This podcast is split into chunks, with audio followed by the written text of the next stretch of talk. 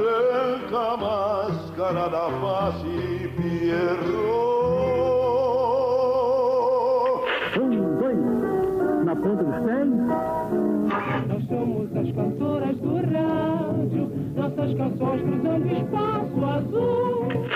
Um meio de comunicação inicialmente restrito às elites cresceu e unificou o mundo inteiro através das ondas radiofônicas. Está na hora em que a cidade se diverte.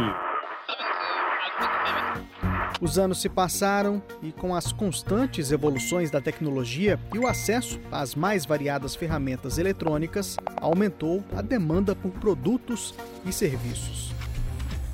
A revolução digital oferece cada vez mais tecnologias inovadoras, sistemas inteligentes e faz com que algumas profissões que não existiam comecem a aparecer, enquanto outras atividades estão sendo transformadas. Para mim foi uma grande porta aberta de visualização de futuro para minha carreira, porque eu comecei a, a vislumbrar e a entender que era possível alcançar outros lugares. Todos os caminhos nos levam para o mundo digital. Esse é um tema tão importante que, se você procurar nos buscadores de internet sobre o futuro do trabalho, vai encontrar mais de 200 milhões de resultados. De acordo com a pesquisa Carreiras do Futuro, feita pelo Programa de Estudos do Futuro da Fundação Instituto de Administração, as profissões mais promissoras para os próximos anos estarão nas áreas de sustentabilidade, infraestrutura, tecnologia da informação e marketing e vendas. E olha que tem muitas outras vindo por aí. Então, o que podemos esperar do futuro das profissões? Quais atividades estão deixando de existir? Será que o trabalho está passando por um processo de precarização? E qual será o papel da Justiça do Trabalho nesse contexto? Eu sou Anderson Conrado e esse é o tema desta edição do Trabalho em Pauta. Para falar sobre as questões jurídicas relacionadas ao futuro do trabalho, recebo aqui no estúdio de rádio do TST o ministro do Tribunal Superior do Trabalho, Agra Belmonte. Ministro, é um prazer conversar com o senhor, seja bem-vindo. Obrigado. Converso também com o professor especialista em inovação e transformação digital, Marcelo Minuti. Marcelo, seja bem-vindo ao podcast Trabalho em Pauta. Olá, Anderson. Um prazer estar aqui com vocês. Professor Marcelo, sabemos que as formas de trabalho mudaram e estão surgindo novas necessidades. O mundo está vivendo uma reestruturação do mercado de trabalho e quais profissões você poderia destacar para a gente, além das que eu citei no início do podcast, como as profissões do futuro? A resposta que todo mundo gostaria de ter, né? Principalmente quem tem filho na escola, né? Para apostar e ajudar direcionar as escolhas. A gente tem um olhar para as profissões que tem dois elementos que moldam o nosso futuro e basicamente o futuro das profissões. As forças relacionadas à inovação digital, a gente pode ver no dia a dia de todos aí, pipocando novos serviços e produtos todos os dias, uma velocidade nunca antes vista. Um outro elemento que vem por trás disso, que é o que a gente chama de automação tecnológica. Esses dois elementos estão acelerados, sempre aconteceram, mas nos últimos tempos estão acontecendo uma velocidade muito maior do que aconteceram em outras revoluções industriais. É uma característica muito direta da quarta revolução industrial. Existe uma máxima no campo da inteligência artificial que diz o seguinte: tudo que é repetitivo está fadado a ser automatizado pela tecnologia. Isso em qualquer profissão, em qualquer área profissional. Então, esse é o primeiro teste. Deixa eu ver se eu estou ameaçado de ser uma dessas profissões que vão ser automatizadas. Olhando para isso, aí agora que a gente entendeu, aí eu consigo falar um pouco sobre essas profissões do futuro. Seriam profissões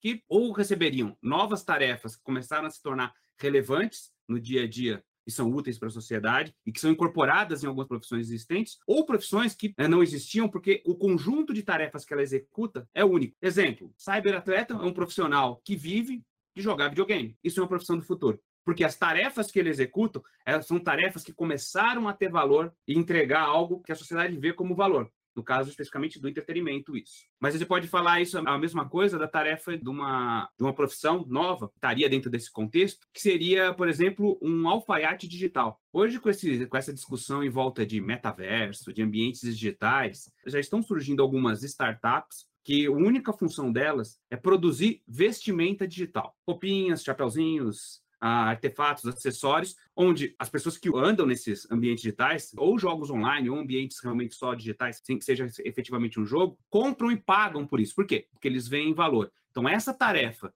de saber produzir uma calça jeans virtual se tornou relevante no contexto atual. Ministro Agra Belmonte, vivemos na época em que, com um clique, é possível solicitar um entregador, um motorista, alugar uma casa, fazer um curso online, entre tantas outras possibilidades.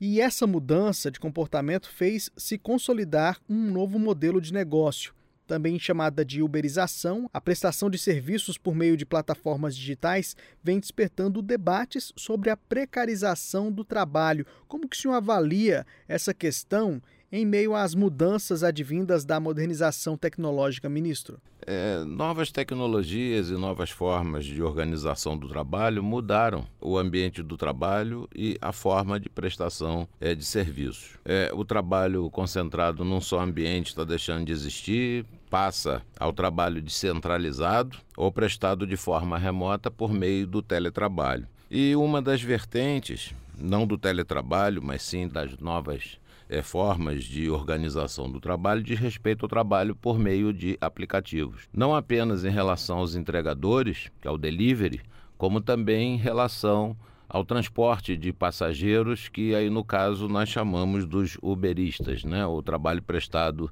não apenas mediante Uber, mas outras é, plataformas é, digitais.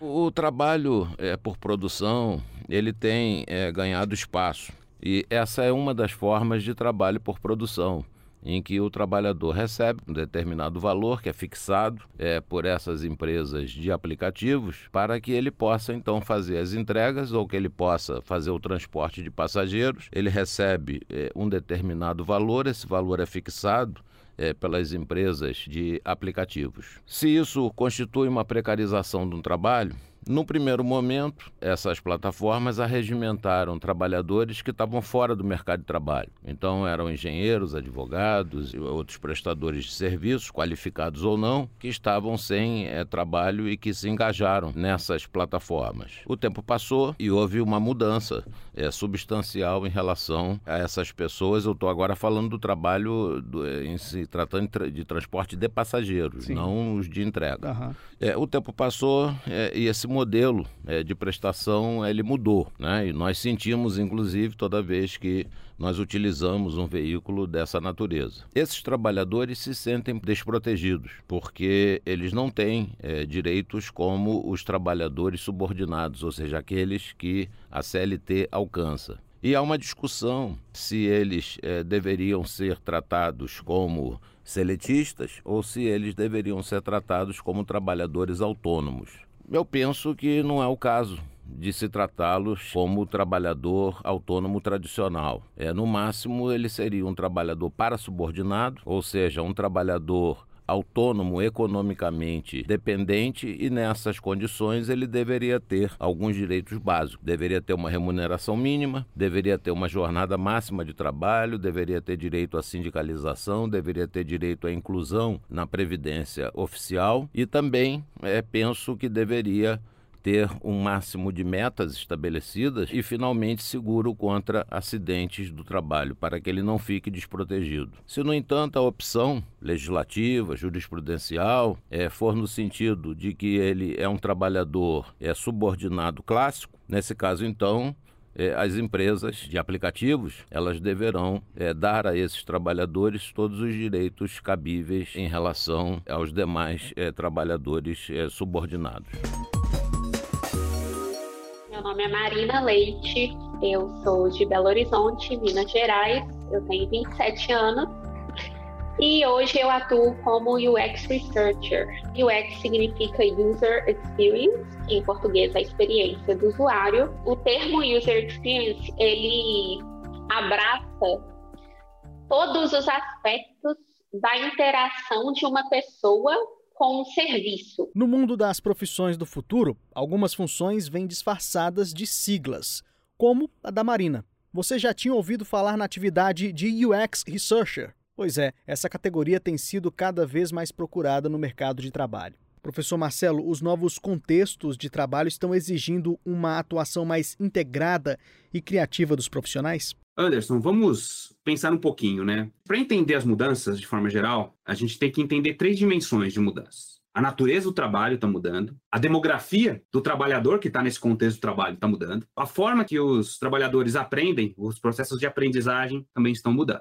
E nesse contexto, nesse embate de tarefas automatizadas e tarefas criativas, a gente define a nova natureza do trabalho. A gente tem que ter mais repertório, porque repertório permite que você faça correlações, combinações novas e faça coisas que você não fazia antes. Especialização é bom para coisas que não são repetitivas. Normalmente, repertório ajuda você a sair da casinha, sair da caixa e pensar em coisas que você não pensaria se não tivesse se defrontado com conhecimento fora da casa ali. Então você estaria trabalhando de forma mais criativa, mais inovadora. Então isso geraria a integração maior, que encaixaria totalmente na necessidade dos profissionais, e aí vale para qualquer área, como eu já disse anteriormente. A criatividade é um elemento fundamental porque tudo que não é criativo é repetitivo. E tudo que é repetitivo é automatizado. E tudo que é automatizado tem uma facilidade maior de ser substituído por tecnologia. E além da tecnologia, outros fatores como diversidade, mobilidade profissional e envelhecimento da população também estão mudando as relações de trabalho, Marcelo? Então, Anderson, estão. O envelhecimento da população já é um, um fato, a tendência. A gente já tem visto. A expectativa de vida tem aumentado nos últimos anos e nas últimas décadas. E o nosso sistema previdenciário não está preparado, tanto público como privado, não está preparado para suportar um cidadão que vive até 90, 100 anos. Ele vai ter que trabalhar, não tem jeito. E como ele vai ter que trabalhar, ele vai ficar mais tempo no mercado de trabalho. A gente já tem alguns estudos apontando que isso aconteceu durante a pandemia de forma mais acentuada. Isso tem afetado a diversidade. Veja que interessante. Parece um efeito indireto do fenômeno do envelhecimento da população. O trabalhador vai ter que ficar mais tempo no mercado de trabalho. Ao ficar mais tempo, muitas vezes eu fico ocupando vagas que, em décadas anteriores, eram liberadas para os mais jovens quando esse profissional se aposentava. Como ele vai ficar muito mais tempo no mercado e vai demorar mais para, na prática, se aposentar pelo INSS ali, continuar recebendo, mas vai continuar trabalhando e ocupando um posto de trabalho no dia a dia, no setor, no mercado onde ele atua,